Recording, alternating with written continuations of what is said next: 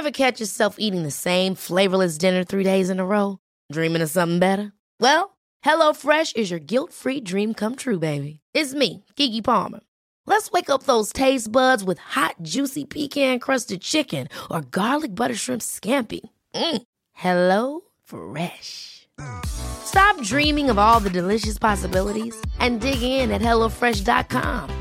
Let's get this dinner party started.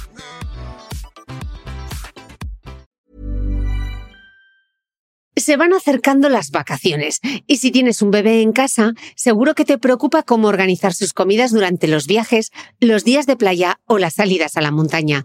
Una opción cómoda y muy socorrida son los potitos de Nutriben, porque saben cuánto te preocupa dar a tu bebé tarritos nutritivos y con todas las garantías.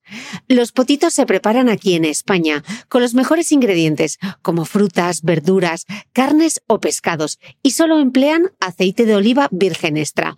Esos ingredientes tal cual se trituran, cocinan y se envasan al vacío para su correcta conservación.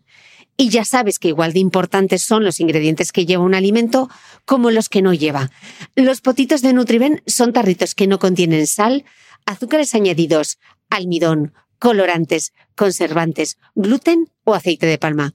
Recuerda que los únicos potitos son de Nutriben. Gracias a Nutriben y a su marca Potitos por apoyar los buenos contenidos en este podcast.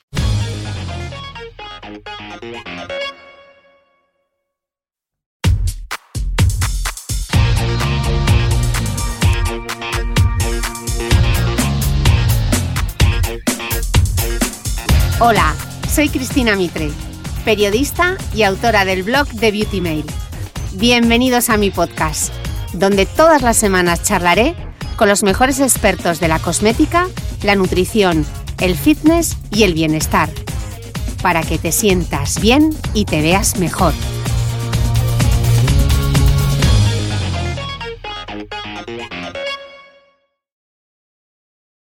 Bienvenidos todos a un nuevo capítulo del podcast. Estoy en Barcelona y mi entrevistado es reincidente y ha estado por aquí hablándonos del fantástico mundo del suelo pélvico y de la incontinencia urinaria. Tengo conmigo al doctor Oriol Porta. Él es jefe clínico de ginecología en el Hospital de la Santa Creu y Sant Pau de Barcelona. Y estoy muy contenta de que el doctor esté aquí conmigo, sentaditos, para hablar de un tema bueno, yo creo que no es un tema, doctor, es un temazo, porque creo que nunca me han escrito y me han hecho llegar tantas dudas, tantos mails, tantos comentarios. Hoy vamos a hablar del virus del papiloma humano. Muy bien. ¿Te parece un gran tema? Me parece temazo.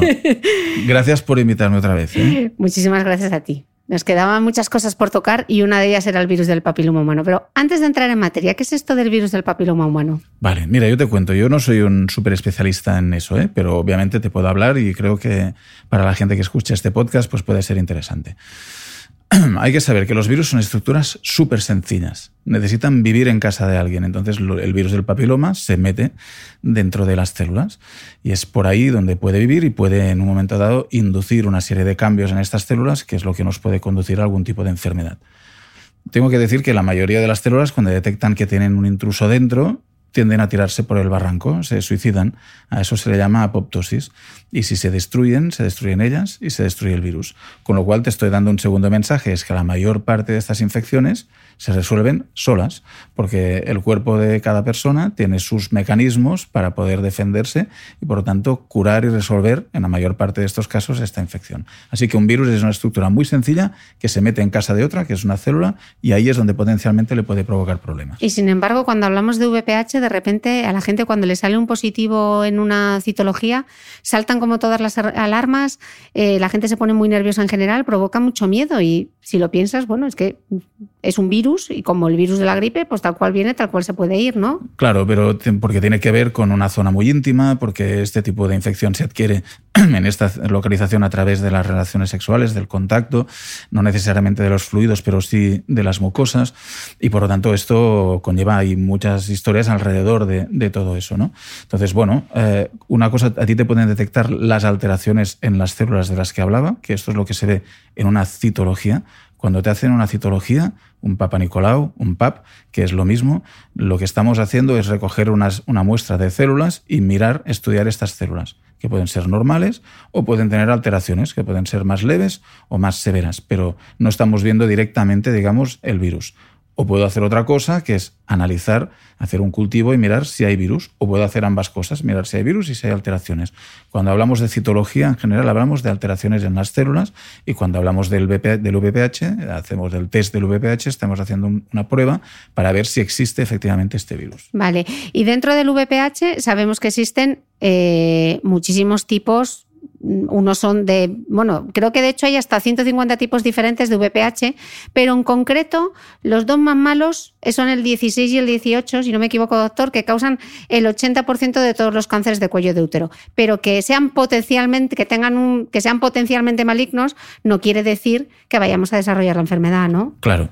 Eh, como tú dices, hay más de 100 serotipos o 100 tipos de virus. Entonces, el primer mensaje es tener una infección por el virus no es sinónimo, no es sinónimo de voy a tener cáncer. Aunque sí es verdad que en principio si no tengo la infección por el virus no voy a tener cáncer. ¿Vale? Entonces, aquellos de mayor riesgo, que son los que has comentado, eh, son virus que tienen mayor tendencia a mantenerse dentro de la célula, a llegar al núcleo, al ordenador de esta célula y decirle tú no te destruyes y a inducirle cambios que al final pueden conducir un cáncer. Al final un cáncer no es más que un tejido que escapa al control del propio organismo y que empieza a crecer de forma desordenada y sin control. Eso es lo que son cáncer y esto es lo que pueden provocar estos virus. Entonces hay algunos que tienen esta mayor capacidad y a eso se les llama de alto riesgo, pero incluso uno de alto riesgo que tiene más tendencia a persistir en el tiempo, puede eliminarse eh, de otra forma. Por sí solo. Eh, hablamos mucho del VPH relacionado con el cáncer de cuello de útero, pero también el VPH está relacionado con el cáncer de vulva, de vagina, de pene ano, boca y garganta, ¿no? Exacto. El VIH puede inducir cambios en las células en cualquiera de estas localizaciones. Lo que pasa es que lo más conocido, lo más frecuente, es el cáncer de cuello de útero, pero efectivamente lo puedes tener también en la vagina, lo puedes tener en la mucosa de, la vulva y lo puedes tener también en, la cavidad oral, por ejemplo, si lo has adquirido a través de, las relaciones orales.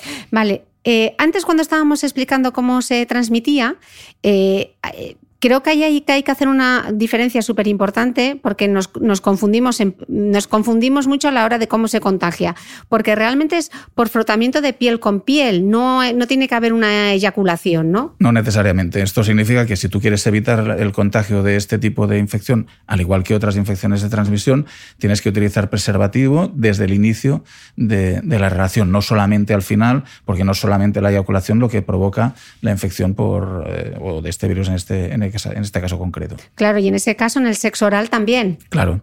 Claro, Porque es por piel con piel. Es piel con piel y por lo tanto, por ejemplo, los hombres que tienen relaciones con hombres pueden tener esta infección en, la, orofaringe, pero también la pueden tener en el ano, que es otro de los sitios donde puede haber enfermedades por ese tipo, el cáncer de ano. Claro, luego veremos el tema de la vacunación porque sería interesante que todos los hombres se vacunasen también porque pueden transmitir la enfermedad. Claro, sin entrar ahora a discutir el fondo de si estamos a favor o en contra de las vacunas, que esto sería también un, temazo, lo que te puedo decir es que teóricamente si yo te vacuno y adquieres inmunidad contra este tipo de virus, tú no vas a padecer esta infección.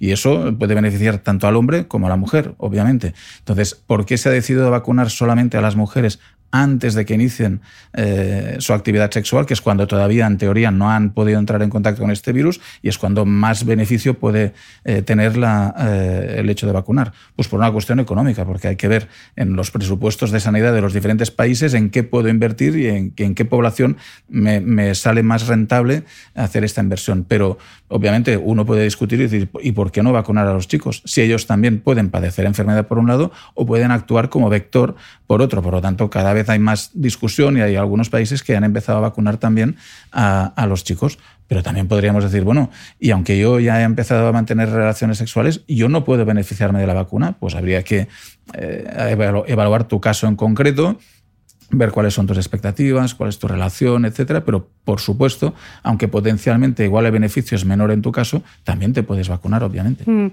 Eh, ¿Verdadero o falso? ¿Casi todo el mundo tendrá el VPH en algún momento? Verdadero. Digamos que más del 80% de la población tendrá contacto o la infección por VPH en algún momento y más del 90% se va a curar de forma espontánea. De todas las preguntas que me han llegado, hay algunas en concreto que se repetían mucho y las más habituales eran las siguiente. Doctor, ¿cuándo lo he cogido? Ah, esto es difícil si no tengo un control de antes y después, porque después de cualquier relación eh, lo puedes haber adquirido. Pero para mí lo que es importante es desculpabilizar a la mujer o al hombre, pero más frecuentemente a la mujer, porque es la que se hace la citología, le encuentran entonces, parece que he hecho algo malo. No, tú no has hecho nada malo. Tú has mantenido relaciones, mantener una actividad sexual es algo muy bonito, muy, si se hace con, con respeto y con ciertas precauciones, y puedes entrar en contacto y puedes adquirir la infección por este virus. No te preocupes, tú no, no vas a tener cáncer, lo más probable de largo es que no, y en todo caso, con unas leves precauciones te vas a, curar espontáneamente y tienes que tener simplemente algunas pequeñas precauciones en ese sentido, nada más. O puede ocurrir también que tu única pareja sea esa y esa pareja es portador del VPH y hasta ahora no te lo había contagiado y, de repente lo tienes, ¿no? No quiere decir que te haya sido infiel. No, no necesariamente. Entonces esto también genera mucho sufrimiento porque si quien ha sido, ha sido tú, he sido yo, donde... No, no, esto puede pasar en cualquier momento en una, en una persona que sea sexualmente activa. Eh, si yo doy positivo, ¿es necesario que mi pareja se haga la prueba? No necesariamente, porque de hecho, eh, si hiciéramos la prueba a la juventud de 20-25 años, encontraríamos un elevadísimo porcentaje de, población que es portadora. Y la gran mayoría de, estas personas van a eliminar el virus y por lo tanto no es necesario hacer ninguna acción específica. Es por ese motivo que normalmente no se hace el cultivo, eh, la determinación del VPH antes de los 35 años, porque tiene poco rendimiento y seguro que lo que vas a hacer es generar angustia, sufrimiento, miedos. Eh, innecesariamente. Entonces, solamente o tiene más sentido hacerlo a partir de una determinada edad donde ya el rendimiento que le sacas a, y la angustia incluso que puedes generar haciendo esta prueba tiene mayor beneficio porque lo estarás actuando sobre una población que tiene un riesgo mayor. Claro, entonces a nosotras, doctor, al final nos hacen la citología o nos hacen la prueba del VPH, pero claro, a los hombres no les pueden hacer ninguna prueba porque tampoco se ve con un análisis de sangre. No, pero nos lo podrían hacer. Pero hay que distinguir entre lo que es una prueba diagnóstica o una prueba de cribado. Cuando cribado significa una persona sana que no tiene ningún tipo de síntoma, porque la mayoría de las veces el virus del papiloma no causa ningún tipo de síntoma, le hago una prueba que me permite diagnosticar muy precozmente, me permite adelantarme para detectar problemas que pueden ser tratados de forma fácil para evitar que tú tengas un problema mayor. Esto es lo que es el cribado. Entonces, la forma en que se hacía para cribar el cáncer de cuello de útero habitualmente era hacer una citología cada año. Entonces tú haces una citología y tú no haces la determinación del virus, tú puedes ver alteraciones como consecuencia de, y tú puedes decir, estas alteraciones que veo son típicas de una persona que tenga una infección por el virus. Y de manera indirecta eh, diagnosticas el virus. Luego yo te puedo hacer una prueba diagnóstica, un frotis, para ver por cultivo si tienes el virus o no. Yo esto se lo puedo hacer a un hombre o se lo puedo hacer a una mujer. Cuando una mujer va al ginecólogo y le hacen el PAP, el Papa Nicolau o la citología, se, hace, se, miran estas, estas alteraciones. Lo que se ha visto es que en mujeres que tienen bajo riesgo de tener un cáncer de cuello se puede hacer perfectamente, esta, porque tienen pareja estable, porque tienen una conducta eh, sexual de bajo riesgo, se puede hacer una citología cada tres años. Y eso no tiene nada que ver con los recortes ni presupuestarios ni nada, sino tiene que ver con eh, hacerle, no hacer pruebas innecesarias a una mujer que tiene muy bajo riesgo. Y esto nos permite enfocar más y a lo mejor a aquellas personas que tienen mayor riesgo hacerles más pruebas. Ya te adelanto que lo que va a venir es que eh, en poco tiempo seguramente lo que haremos es hacer la, determinación del virus y no cada tres, sino cada cinco años. Y a partir de ahí ver, centrarnos más en aquellas personas que, puedan o tengan un riesgo mayor. Ten en cuenta que eh, cuando hacemos citología cada año, hacemos muchas citologías a las mujeres que van al ginecólogo. Y muchas veces nos encontramos, hacemos un cribado oportunista y muchas veces los problemas los tenemos en las mujeres que no van. Entonces, es mejor hacer un cribado poblacional, universal, en la que si tú vas a la farmacia de al lado de tu casa, te darán un escobillón para que te puedas hacer la determinación en casa. Eh, y esto nos parece que es una estrategia mejor para poder diagnosticar aquellos casos que se nos escapan hoy. Y claro, si nos está escuchando un hombre, que este podcast lo sigue mucho hombre, eh, ¿cómo pueden saber ellos si tienen VPH? Pues haciéndose un cultivo. Entonces, en este caso, eh, si alguien, si yo le puedo recomendar a algún hombre que se haga eso o que se vacune, sobre todo aquellos hombres que mantienen relaciones con hombres, que es donde se ve que tiene un mayor beneficio el hecho de vacunarse o de hacer esta, esta, esta determinación. Claro, doctor, pero si yo me hago solo citologías cada tres años, Ahora no lo tengo, pero igual dentro de seis meses lo tengo. Y imagínate, y luego igual tengo un cáncer. Eh, lo más probable es que hoy no lo tienes, dentro de seis meses lo tienes y dentro de un año no lo tienes.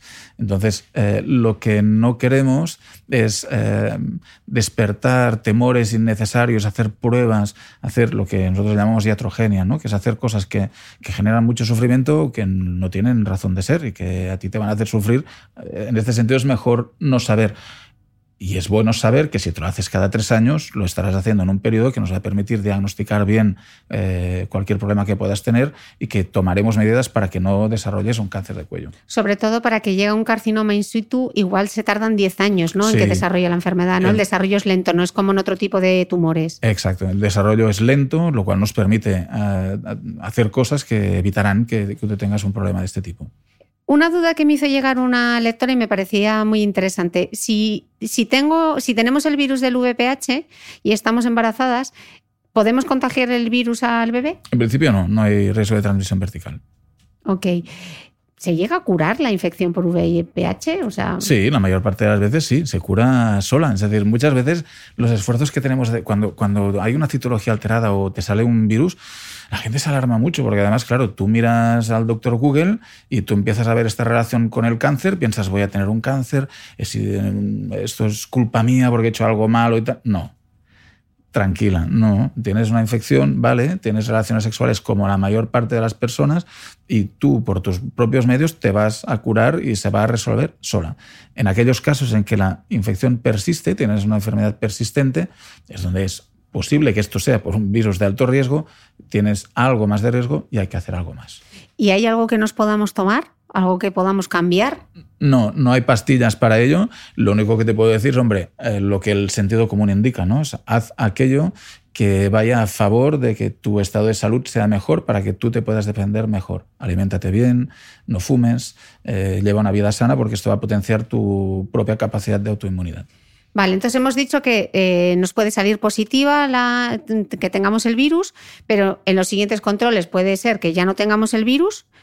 Entonces, ¿esto significa que ya estoy inmune o me puedo volver a contagiar? Te puedes volver a contagiar, porque además puede ser un serotipo diferente. O sea, que puedo, tener un VPH diferente del que ya tuve, porque hemos visto que hay hasta 150, ¿no? Exacto. Incluso aunque estuviésemos con la misma pareja. Incluso aunque estuvieras con la misma pareja. Vale, y si. Estos son muchos escenarios, ¿eh? ¿eh? son muchos escenarios. y imaginemos, si ya lo tuve y como me ha vuelto, ¿eso significa que tengo más papeletas para tener un cáncer de cuello de útero? No. Eh, volvemos un poquito al punto de partida. Tú tienes que pensar lo más probable, también depende un poquito de tu edad, de, de varios factores, ¿no? Pero lo más probable es que tú, por ti misma, te vas a curar sola. Y lo único que indica eso es que tienes que tener... claro, es difícil encontrar este punto de equilibrio, ¿no? Tú tendrás que hacer un control, eso sí, para asegurarte de que, de que la cosa no va a más, pero tienes que estar tranquila que lo más probable es que se va a resolver de forma espontánea.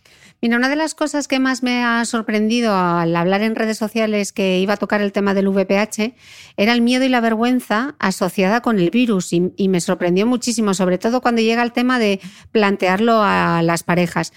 He recibido mensajes de mujeres con miedo a la hora de plantearlo, que se sentían incluso avergonzadas. ¿Qué les podemos decir a esas mujeres que reciben el diagnóstico del virus del papiloma humano? ¿Cómo gestionarlo con las parejas? ¿Cómo contarlo? Porque igual pueden pensar, bueno, me ha sido infiel o...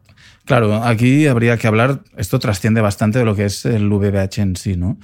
Para tener una vida sexual sana y una vida sana de pareja, lo ideal es que exista una buena comunicación. Y esto, haya infección de VPH por en medio o no. En cuanto a tus gustos, a lo que quiero, a lo que no quiero, a si tengo necesidad de, ¿no? de, tener relaciones fuera de la pareja o no, etcétera, etcétera. Cuando existe un diagnóstico de este tipo, eh, que aparte de los miedos para la propia salud, encima se añade todo lo demás, me ha sido infiel o he sido yo, ha sido culpa mía, se lo digo, no se lo digo, lo mejor que puedes hacer es hablar, hablar de eso tranquilamente con tu pareja, plantearlo, hablarlo con el médico también y pedirle al médico que te dé una información objetiva y veraz, que no te culpe encima a ti. Eh, tu médico es tu médico, no es tu juez, nosotros no juzgamos, nosotros informamos y a partir de ahí tú gestionas esta información de la mejor manera posible. Pero en general te diría pues eso, lo que hemos estado hablando aquí, tranquila, eso es algo que ocurre, no es culpa tuya, no es culpa de tu pareja, seguramente haces mal en intentar buscar estas, eh, estas eh, asociaciones, quién ha sido, pero a lo mejor es una buena oportunidad para hablar también con tu pareja de cuál es vuestra situación y si se ha dado o, existe algún problema en la relación de pareja. Pero claro, yo creo que un diagnóstico positivo, por los comentarios que he recibido, eh, puede afectar a las futuras relaciones sexuales, ¿no? Porque tenía comentarios de mujeres que me decían, bueno, es que ha salido, eh, tengo el virus del papiloma humano y ahora yo ya no me atrevo a tener sexo oral. No, lo puedes hacer, lo que pasa es que tienes que tener determinadas precauciones para evitar, utilizar métodos de barrera para, para evitar que haya este problema. Pero por lo demás, dicho eso, o sea, lo más probable es que si le hacen una determinación a tu pareja, también le salga positiva, ¿sabes? Ok, eh, entramos ya eh, en el tema de las, eh, de las pruebas diagnósticas. Habíamos dicho ya cuál era la diferencia entre una citología y una prueba del VPH. Em, ¿A qué edad debe empezar una mujer a hacerse pruebas ginecológicas? Mira, hay que distinguir. Una cosa es a qué edad empezamos a hacer pruebas ginecológicas. Normalmente se suele recomendar a partir de que una mujer empieza a mantener relaciones sexuales. ¿vale? obviamente, si tiene algún problema ginecológico antes, pues antes. Pero esto es diferente de a qué edad debemos empezar a hacer citologías y a qué edad debemos empezar a hacer determinaciones del VPH. Entonces, como te he dicho antes, una cosa es hacer una citología a una chica de 20 años y otra cosa es hacer una determinación del virus. Entonces, normalmente como saldrían tantas mujeres positivas y hombres eh, antes de los 35 años y eh, es muy sensible pero es poco específico porque pocas de estas mujeres van a acabar desarrollando algún tipo de problema, no tiene mucho sentido hacer el test del VPH antes de los 35 años. Es por ese motivo que normalmente el VPH no se mira antes. Entonces, en, la edad anterior a los 35 solamente haces una citología. A partir de los 35, entonces ya sí que tiene más sentido porque vas enfocando en aquella población que potencialmente tiene algo más de riesgo y por lo tanto tiene más sentido enfocar los esfuerzos de, cribado y de diagnóstico en este, en este segmento de, edad. Y entonces tenemos que pedirle a nuestro ginecólogo que nos haga también la prueba del VPH o ya él nos va a hacer la citología y nos lo va a incluir también. Exacto, él lo incluirá si lo cree necesario. Eh, a veces es verdad que se hacen algunas de estas pruebas innecesariamente, porque si yo le hago un VPH a una chica que tiene, yo qué sé, 25 eh, años y me sale positivo, eh, ella se va a angustiar y yo le tendría que decir, bueno, es que no te lo tendría que haber hecho, pero ahora ya que te lo he hecho, tranquila, porque cuando te vuelvas a repetir el cultivo verás cómo va a salir negativo. Eh, ¿Qué diferencia hay entre el virus y las verrugas genitales?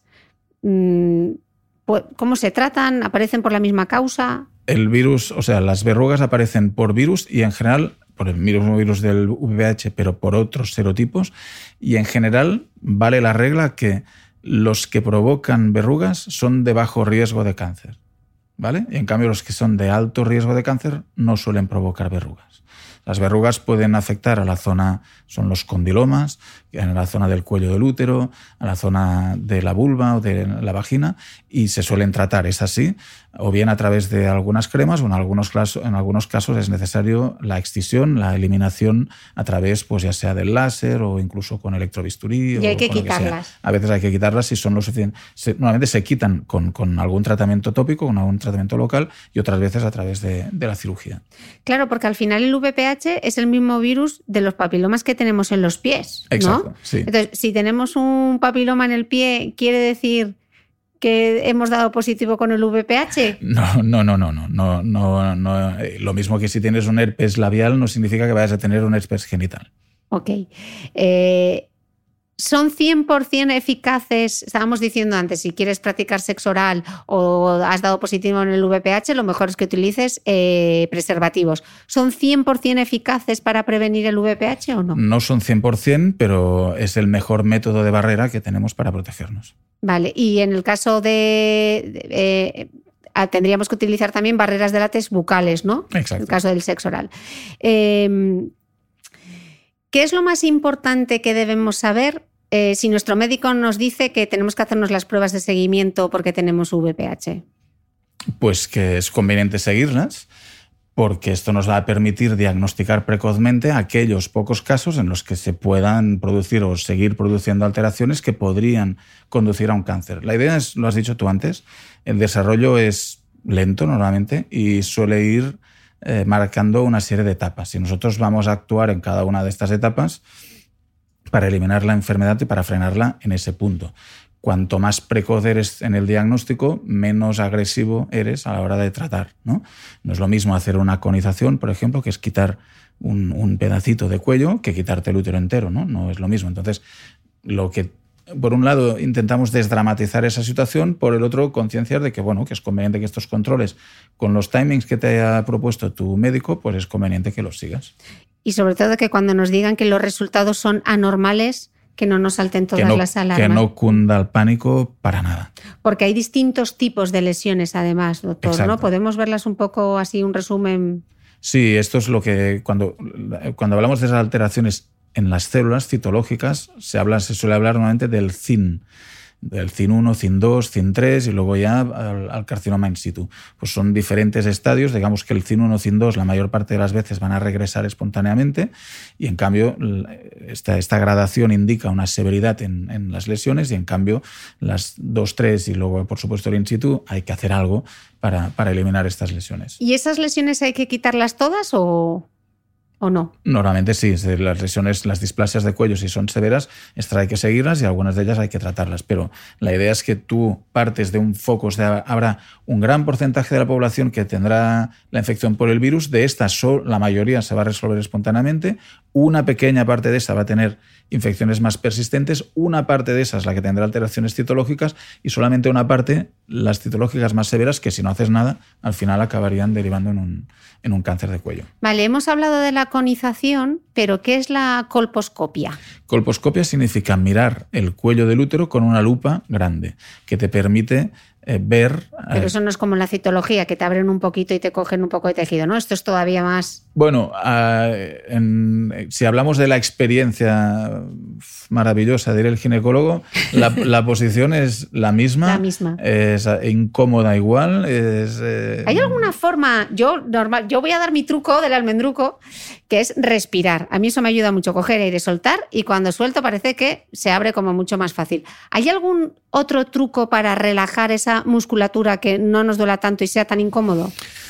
Pues no sé, yo intento generar confianza. Yo siempre pienso, claro, a mí no me han hecho nunca una revisión ginecológica, ¿no? Pero yo siempre pienso, si yo fuera eh, al ginecólogo ahora mismo, me tengo que desnudar delante de una persona que no conozco de nada, no me pidas que esté relajado, porque yo voy a estar de cualquier manera menos relajado. Ahora, si eres capaz de generar mm, confianza y me siento respetado, pues seguramente estaré menos tenso un poquito al final es eso, ¿no? Entonces, bueno, cuando tú vas a hacer una colposcopia haces lo mismo que cuando vas a hacer una citología. Introduces unas valvas que te permiten separar las paredes de la vagina, es el espéculo, y entonces, claro, cuanto menos resistencia hagas tú, menos fuerza voy a tener que hacer yo.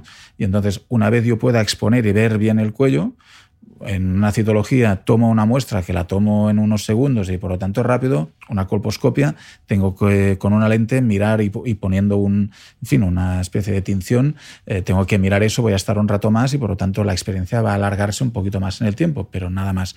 Alguna vez se, hace una biopsia, es decir, se toma una pequeña muestra de tejido del cuello que normalmente no suele ser especialmente dolorosa.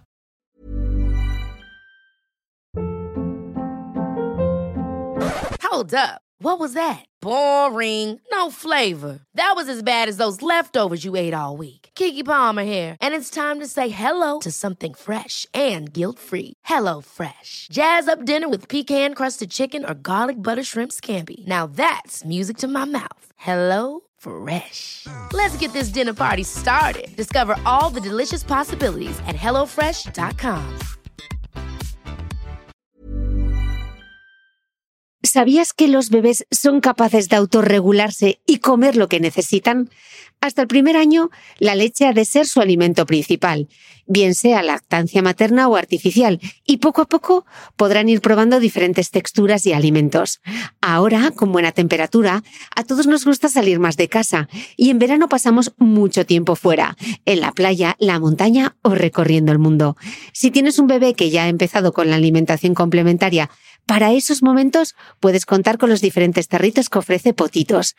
Hay recetas para bebés desde 4 y 6 meses y solo llevan ingredientes como frutas, verduras, carnes o pescados que se trituran y se envasan tal cual.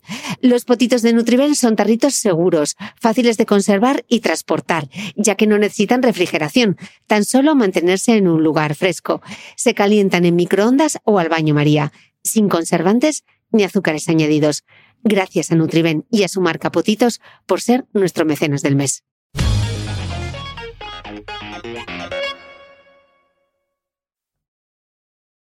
Eh, no sé si es conveniente aclarar, porque muchas veces hablamos de la vacuna del VPH como la vacuna contra el cáncer de cuello de útero. Quizá lo preciso sería decir que es una vacuna contra algunos tipos de VPH, ¿no? Exacto. Las vacunas vacunan eh, contra los serotipos concretos que se cree que aportan mayor valor, ¿no? Al principio había pues para dos, la bivalente, la tetravalente, ahora existe la nonavalente. Eh, bueno, habrá que ver, esto va evolucionando con el tiempo, de si esto además proporciona una inmunidad que es prolongada en el tiempo o hay que repetir, y hasta se va evolucionando en este sentido.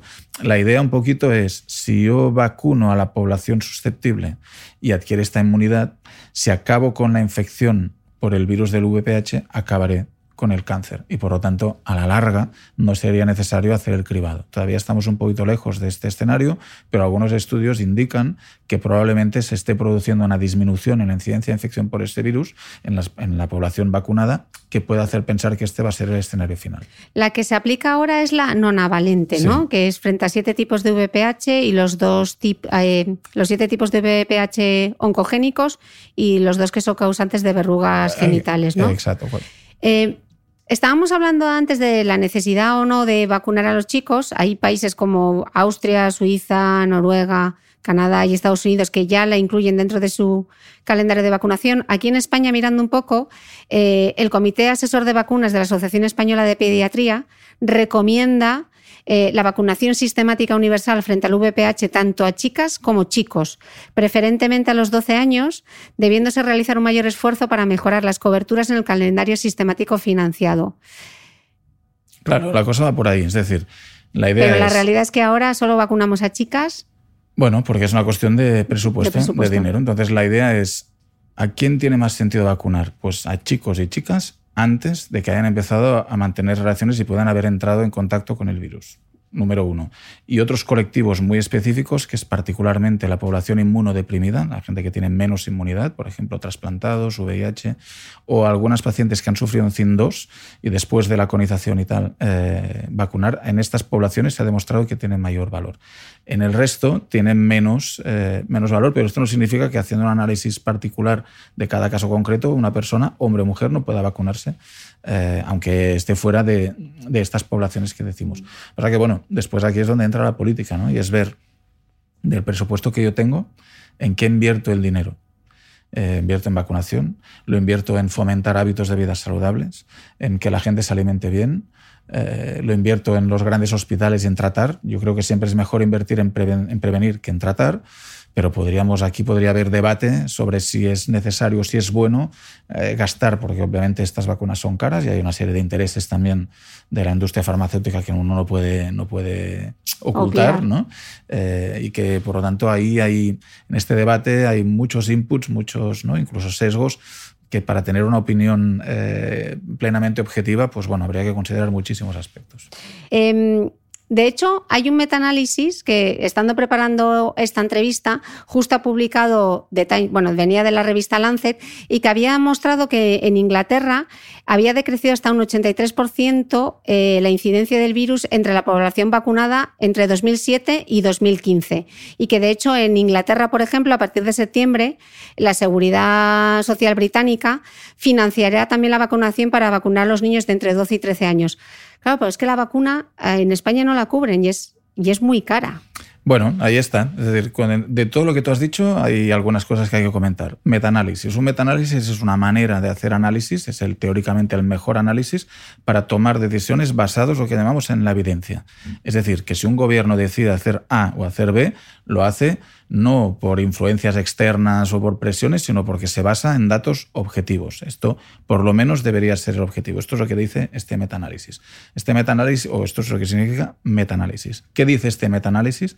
Que en aquella población que se ha vacunado disminuye la incidencia. Incidencia son nuevos casos que aparecen cada año. Es decir, que si yo vacuno, cada vez aparecen eh, progresivamente menos nuevos casos. Por lo tanto, esta política de vacunar tiene un resultado positivo porque menos mujeres eh, eh, desarrollan esta, esta infección. Luego, a partir del análisis de estos datos, pero yo tendría que añadir, bueno, ¿y cuál es mi presupuesto? Porque no son igual de ricos Inglaterra que España o que Francia o que, ¿no? ¿A qué destino el dinero? Esto es lo que tiene que hacer el político o la política, decidir con el presupuesto que tiene a qué destina y en qué se gasta el dinero. Entonces, mm. ahí es donde está el, debate.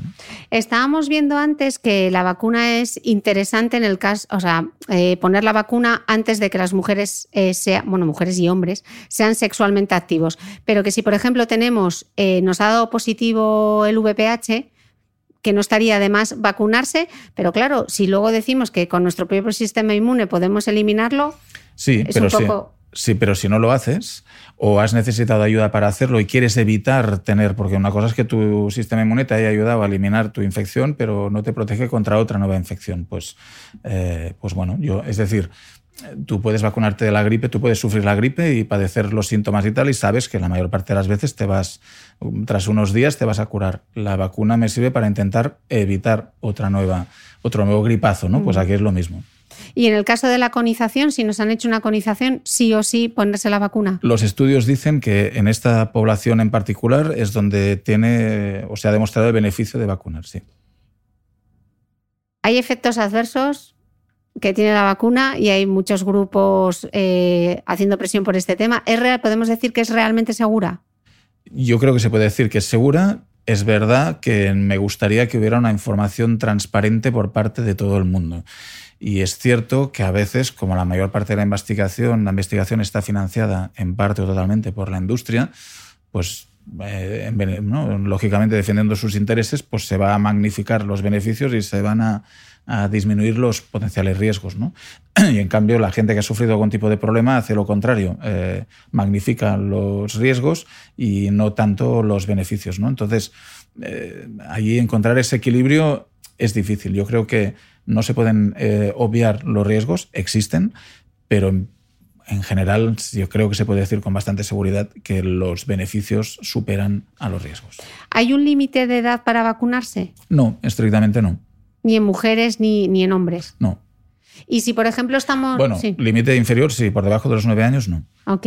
Eh, si estamos en una relación, eh, si tenemos una única pareja, ¿tiene sentido vacunarse?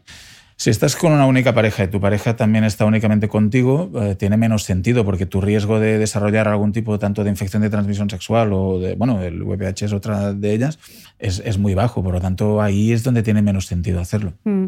Eh, hablábamos antes del VIH y, decías que sí que se recomendaba en personas infectadas hasta los 26 años, porque, o sea, vacunarles antes de los 26 años, porque si se infectan, su la capacidad de progresión del virus del papiloma humano eh, es mayor. Es así, es decir, como hablábamos antes de que nosotros tenemos nuestra capacidad para defendernos, pero las personas inmunodeprimidas, sean porque sufren VIH o porque les han trasplantado y están tomando un fármaco inmunosupresor, tienen menos capacidad para defenderse. Por lo tanto, ahí eh, te interesa más y es más beneficioso el hecho de evitar que estas personas puedan desarrollar este contagio. Y entonces yo me vacuno una vez en mi vida, eh, mi adolescencia o luego de mayor lo que decida, y ya no me tengo que vacunar nunca más o hay que hacer dosis de recuerdo? Veremos. A priori, de momento es así. Pero. No hay dosis de recuerdo. Ya se verá. Ya se verá. Mm. to be continued. To be continued, yes. Si estoy vacunado, como ya me he puesto la vacuna, ¿necesito seguir haciéndome citologías y pruebas del VPH? Bueno, en principio, a la larga, de momento sí. O sea, de momento se recomienda seguir haciéndote los controles, etcétera, etcétera. Previsiblemente o potencialmente, a la larga, si yo vacuno y no adquiero esta infección por el virus, no desarrollaré el cáncer. Teóricamente este sería la cura para el cáncer de cuello y en consecuencia ya no tendría sentido hacerse cribado. Y mm, la vacuna no, no previene el 100, como hemos visto que existen como 150 tipos de distintos del virus, claro. Eh, eso significa que aunque tengamos la vacuna, utilicemos preservativo, ¿no? Claro, pues esto no significa que no puedas tener infección por otro serotipo, porque está por ver cuál es la inmunidad cruzada. Eh, si, es decir, si, te, si tienes inmunidad contra este serotipo, también lo tienes contra el otro que es parecido. Hay todavía unos cuantos interrogantes por, por, por contestar y es por eso que tiene interés eh, hacer estos estudios que miran, bueno, si vacuno, ¿qué pasa con la incidencia? Y ahora, pues, ¿y cuál es la...? Bueno, y a partir de estos datos, de esta información objetiva, es cuando tú tomas decisiones y que se, al final se acabarán transformando en políticas públicas que significan qué pago y qué no pago eh, para, para, intentar proteger a, la población a la cual sirvo. Claro, y no solamente pensando, mm, pensando eh, no solamente en el VPH, pensando también en enfermedades como la gonorrea, la sífilis, la clamidia, el herpes genital. Eh, el tema de la educación sexual, ¿estamos todavía lejos o cómo ves tú el panorama? ¿Cómo lo veo? Yo lo veo en, ¿tú, que, ¿Tú que estás en consulta? Ah, estamos lejos. Y yo que voy a dar clases, ah, voy a dar algunas charlas a, primaria, a colegios y tal, me cuesta todavía encontrar el tono. Eh, creo que como sociedad tenemos que hacer un, cambio, tenemos que evolucionar un poquito más para poder hablar más abiertamente. Porque ¿cómo lo abordamos? ¿Lo abordamos mal? Bueno, a veces lo abordamos esta, desde esta conducta un poquito paternalista, ¿no? Ah, específicamente hablando de la mujer, tendríamos que hacer un alegato ¿no? para, para que aprendieran a conocerse mejor, a conocer su cuerpo, a amar su cuerpo, a conocer su vagina, sus genitales, que normalmente están escondidos, y a partir de conocer, poder decidir de qué forma quiero mantener relaciones, qué es lo que me gusta, qué es lo que no me gusta, y a partir de ahí cómo me protejo y como si quiero mantener si quieres mantener relaciones conmigo va a ser eh, con un preservativo y si no lo utilizas pues no vas a tener relaciones conmigo. Me da igual lo que te guste a ti o lo que quieras tú, porque lo que, ¿no? Entonces, hablar de ese tipo de cosas, hablar de las infecciones y de los riesgos que conllevan sin dramatizar en exceso, simplemente para añadir conciencia, para que la gente conozca, sea consciente y a partir de lo que te digo, del conocimiento, tome sus propias decisiones, encontrar el tono, a partir de qué momento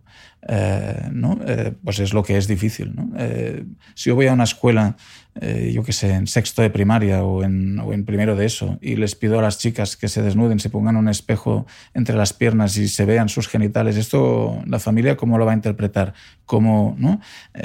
todavía necesitamos un poquito de, de, educación en este sentido porque hasta ahora nos hemos limitado a pasar algunas fotos donde se habla un poquito de eso y de lo otro, pero que, bueno, cuesta, cuesta un poquito encontrarle el tono. Lo digo yo personalmente, por lo menos, de cómo yo me siento y de no incomodar a los padres, pero al mismo tiempo eres consciente de que hace falta algo más, de que tenemos que dar un pasito más para adelante. Y los padres que no estén, estén, escuchando que tengan hijos adolescentes, ¿cómo abordar estos temas? Ah, amigo, esto es complicado. Yo soy padre de adolescente y me resulta más fácil hablar de eso en una escuela donde no conozco a, ninguna, a ninguno de los alumnos que hablarlo con mis hijos. Eh, porque normalmente los adolescentes se informan no en casa, sino en otros y además tienen un montón de información también de desinformación en Internet, en el móvil, en, ¿no? en, muchos sitios. No es fácil. Ahora te hablo no como médico, sino como padre. A mí me resulta complicado encontrar el espacio. Entonces tú lo intentas, pero a veces te dicen, no me rayes y que estoy... Encontrar el tono no es, no, es, no es fácil. Pero habría que hacer este esfuerzo porque esto va en beneficio de, ellos y que tengan una, una sexualidad sana. ¿no? ¿Cómo nos está o cómo les está afectando, bueno, a los jóvenes y a los no tan jóvenes, el acceso a la pornografía respecto a su sexualidad, a cómo viven su sexualidad? Bueno, yo creo que esto, la pornografía hace mucho daño en el sentido de que perpetúa, es, como aprenden la mayoría de los jóvenes, ¿eh? de los adolescentes, perpetúa un modelo de sexualidad en el que, que, es lo que, en fin, nosotros hemos crecido en una sociedad patriarcal donde la visión sobre el sexo y la sexualidad tiene un marcado eh, perfil masculino, digamos, que el, el, porno no hace más que eh, perpetuar. ¿no? Entonces hay una, una, una situación de sumisión de, de, o de dominación del hombre sobre la mujer, porque al final en el porno eh, siempre es lo mismo y acaba de la misma manera, que hace que después eso se traduzca que en, en, la repetición y en buscar estos modelos a la hora de las relaciones. ¿no? Yo eso lo vivo por ejemplo, en las pacientes que tienen a eso que le podríamos llamar el coitocentrismo, ¿no? El coito es tan importante en el sexo que si no hay coito no hay sexo. Entonces, las mujeres que tienen dolor durante el coito, ¿qué pasa? O se aguantan si no quieren tener problemas o, simplemente no tienen sexo. Bueno, pues eso es una consecuencia de este modelo eh, de esta sociedad patriarcal que el porno no hace más que, reforzar, digamos. Eh, Estábamos hablando antes de la menstruación y yo que es un tema que toco mucho en redes sociales porque me parece importante mm, que la mujer conecte un poco con su ciclo menstrual para que entienda el ciclo menstrual. Porque muchas veces hay muchas mujeres que tú lo verás en consulta, ¿no? Que sobre todo cuando empieza a haber problemas con la fertilidad, aterrizan en la consulta de un ginecólogo y es casi casi como, como llegar a Marte, ¿no? Ni, no saben muy bien cómo funciona su ciclo. ¿Por qué es tan importante, doctor, realmente conectar con el ciclo menstrual. O sea, esto no se trata de alineación de los planetas, ni de magia, ni de me encanta mi flujo, pero ¿cómo es de importante vivir la menstruación de manera consciente? ¿Qué información nos da y en, qué medida nos ayuda? Bueno, yo creo que aquí volvemos un poquito a lo de antes, ¿no? Lo importante es conocer, conocimiento saber qué es mi menstruación, qué significa, porque a veces es un palo tener la menstruación y otras veces es precisamente no tenerla, pero hay muchos mitos y falsos mitos. La menstruación, cuando tú la empiezas, cuando empiezas con tu etapa fértil, tu etapa reproductiva, habría que celebrarlo. Es, a partir de este momento, si tú quieres, eh, puedes ser madre. Eh, y depende del. En fin, esto no es más que el tejido que está dentro del útero, que es donde se alberga el embarazo en el caso de que exista, que empieza a crecer, a desarrollarse, fruto de la respuesta a un estímulo hormonal que tus ovarios producen por multitud de estímulos, digamos así. ¿no? Digamos que cada mes se fabrica una especie de colchón preparándose para el embarazo, que si no se da, pues se desprende y esto es la menstruación. En consecuencia, eh, es una. Y a veces cuando se desprende, el útero se contrae y por eso duele no es nada negativo. La sangre no es nada malo. Eh, en fin, no, es ningún problema en sí, no hay que esconderlo, no tengo que esconderme, no tengo que pasar el Tampax por debajo de la mesa porque me lo prestas, no, tengo la regla y esto, en vez de ser motivo a veces de, mofa y de escarnio en, en, las escuelas y tal, los niños deberían de entender la riqueza, el valor que esto significa y las mujeres deberían de poder reivindicarlo. A partir de ahí, de entender que además esto está sujeto a múltiples influencias, que el estrés eh, incluso no puede influir en, y que la regla cambia a lo largo de la vida de una mujer y demás. A partir de ahí, de conocer y de saber, luego tú ya haz con ella, entre comillas, lo que tú quieras. Eh, tú puedes utilizar una copa, puedes utilizar o puedes optar, como hacemos muchas veces los médicos, que en mi opinión por falta de conocimiento, de cultura, si tú quieres, lo que nos resulta más fácil cuando tú tienes problemas con la menstruación es suprimirla. O te doy unas pastillas para cuando a lo mejor lo primero que tendría que hacer es explicarte en qué consiste, explicarte qué te ocurre, por qué te ocurre, y luego tú ya decides, porque mm, no la solución más fácil tiene por qué ser la mejor. Puede serlo en algunos casos, tú puedes optar por no tener la menstruación, si es tu decisión libre, pero no porque yo te lo haya inducido o porque sea la manera más cómoda de competir en un mundo masculino donde como los hombres no tienen la regla, la mejor manera de competir con ellos es en igualdad de, condiciones en este sentido. ¿no? Cuando a lo mejor sería mejor que las empresas tuvieran o reconocieran que si hoy no me encuentro bien porque tengo la regla, pues lo puedo decir y hoy se adapta mi plan de trabajo a mi situación personal de hoy sin que esto me perjudique ni me penalice en frente a mi compañero masculino. O sea que ahí tenemos que reivindicar todo eso y para mí tenemos un largo eh, camino eh, que recorrer, también los médicos.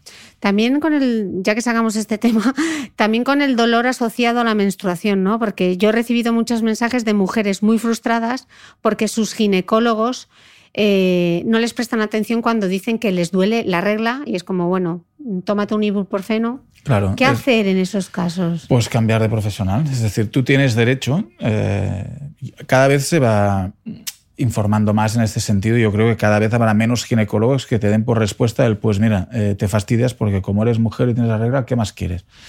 Entre otras cosas porque sabemos que esto puede ser el primer signo de una enfermedad que se llama endometriosis y que la mejor manera de diagnosticar esta enfermedad es hacer caso al síntoma que es el dolor. Esto no significa que si tengo dolor voy a tener endometriosis, pero si tengo dolor, la idea sería, si tengo un dolor que me impide hacer alguna de mis, actividades normales, ir a estudiar al cole o a trabajar, o ese dolor no es normal. Y como no es normal, requiere mi atención y requiere que lo estudiemos, porque en algún caso puede ser eh, causado por endometriosis, otras veces por otros motivos. Pero en cualquier caso, no tienes que ajo y agua, ¿no? No, no, para nada. Mm. Se nos quedó un tema pendiente cuando estábamos hablando de la vacuna del VPH y aunque no te lo creas, con toda esa batería de preguntas casi estamos ya llegando al final. ¿Qué me dices? Eh, sí, sí, lo hemos cubierto todo. Creo que lo hemos cubierto todo. Hay una controversia respecto a la vacuna que, que no hemos cubierto y es que Después de la vacuna que se implanta hace más de 10 años en España, sigue una controversia en concreto y es que más allá de los efectos secundarios que tenga o del perfil de seguridad de la vacuna, se pone en duda, y por profesionales también sanitarios, el gasto que conlleva prevenir un número poco relevante de muertes por eh, cáncer de útero, cuando se podrían hacer otras iniciativas eh, de prevención o de atención sanitaria y, además cuando hay otras herramientas como hemos hablado la inmunidad natural, que de repente dejes de tener el virus, y el caso del cribado. Por dar unos datos así sobre la incidencia del cáncer de cuello de útero en España, en 2017 hubo 680 fallecimientos a causa de cáncer de cuello de útero es el sexto más frecuente en mujeres en España, está por detrás del de mama, del de pulmón, del colorectal, del de endometrio y el de ovario. Eh, y en España se diagnostican eh, aproximadamente unos 2.100 casos anuales. Con una la controversia es, doctor, con una incidencia tan baja en nuestro país, ¿tiene sentido vacunar a población sana con el alto coste que esto tiene para la seguridad social? Pues soy médico, no soy político y no te podré dar una respuesta al 100%. Hay quien dice que necesitamos más evidencia. No sé si con este metaanálisis de Lancet. Sí, no, no sé. Mira, por principio, yo creo que tiene más sentido invertir en prevenir que en tratar. Desde este punto de vista, sí tendría sentido. La otra cosa es y después tendrías que adaptar a cada país a cuáles son ¿no? las, tus necesidades. Yo lo comparo con, con, mi casa, ¿no? Si yo voy sobrado, pues oye, me voy a eh, comer cada día fuera, y lo que, pero si no voy sobrado, tendré que ver en qué invierto el dinero que yo tengo. ¿En la educación de mis hijos? ¿En comida? ¿En, en qué invierto? Entonces tú tienes que ver cuál es la riqueza de tu país y a partir de ahí, eh, ¿a qué dedicas? Yo lo dedicaría antes a, intentar, por ejemplo, pues influir en que hubiera unos hábitos de vida saludables, que la alimentación de la población fuera adecuada, que hicieran actividad física, etcétera, etcétera, etcétera. ¿Me queda un espacio para eso? Bueno, para eso yo tendría que basado en la evidencia, tener datos objetivos que me permitieran decir eso que tú dices, ¿no? ¿Cuántos nuevos casos eh, voy a tener? ¿Cuántos casos nuevos voy a evitar con esta vacunación? ¿A cuánta gente tengo que vacunar para evitar un nuevo caso? ¿Y cuánto me cuesta eso? Mm, merece la pena, obviamente para la persona que va a sufrir este cáncer merece la pena. Para el resto de la población, pues bueno, dependerá un poquito de la riqueza que yo tenga, porque si invierto en eso seguramente no voy a, poder invertir en otra cosa. Entonces, cuando tú pones todo eso en una escala, porque hay muchos colectivos y muchas cosas en las que se, se gastan el dinero en un presupuesto de salud de un país, ¿no? Es ahí donde a partir de ahí puedes empezar a tomar conciencia de si realmente merece la pena este gasto o no. Yo seguro voy a tener una visión sesgada porque como ginecólogo veo a esta población y a la población después que diagnosticamos de un cáncer y te diría, sí, sí, claro que merece la pena, ¿no? Pero el que ve infartos, pues te diría, hombre, merece más eh, invertir en, alimentación porque muere más gente, mueren más mujeres debido a un, infarto agudo de miocardio, ¿no? Bueno, es cuando tú pones todo esto junto y lo analizas objetivamente, es cuando tú puedes ver eh, en qué eh, rinde más una inversión que tú hagas. Y yo este dato, comparado con el resto de enfermedades que podemos tener, pues no lo tengo y por lo tanto me cuesta contestar esa pregunta de forma objetiva. Eh, para cerrar un poco todo lo que hemos hablado hoy sobre el VPH, si quisieses que las mujeres que nos están escuchando se quedasen con un mensaje clave sobre el virus del papiloma humano, ¿cuál sería? O bueno, no te dejo uno, te dejo un par, venga, un par de titulares. Primer titular, no te asustes. Segundo titular, eh, contrólate, pero sin asustarte. No sé si he sido. En realidad, podría decirse el mensaje. Es, Pensé que ibas a decir vacúnate, pero.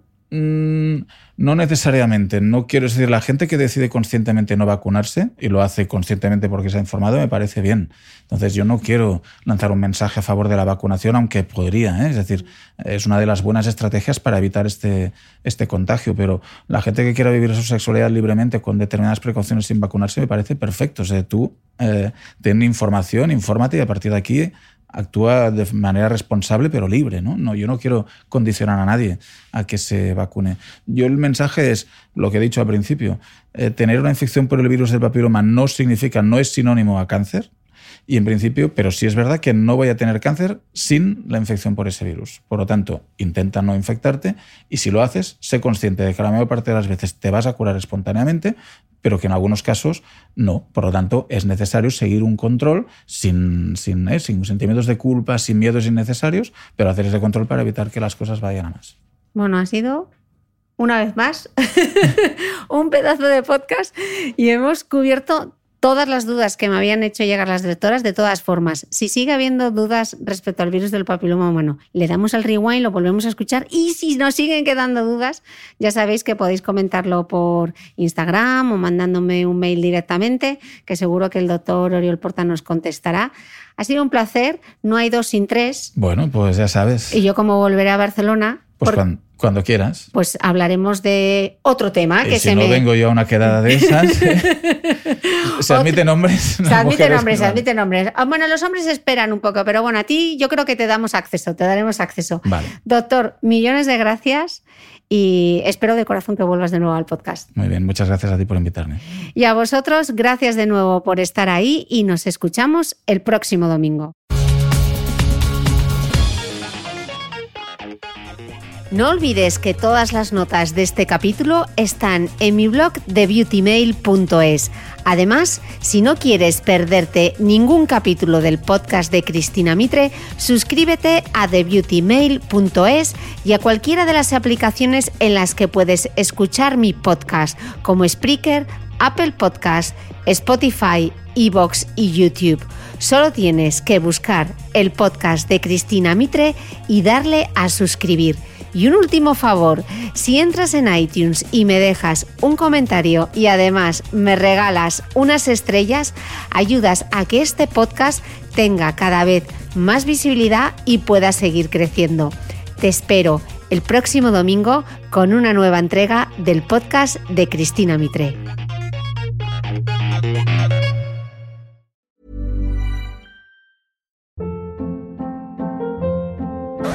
Hold up. What was that? Boring. No flavor. That was as bad as those leftovers you ate all week. Kiki Palmer here, and it's time to say hello to something fresh and guilt-free. Hello Fresh. Jazz up dinner with pecan-crusted chicken or garlic butter shrimp scampi. Now that's music to my mouth. Hello Fresh. Let's get this dinner party started. Discover all the delicious possibilities at hellofresh.com.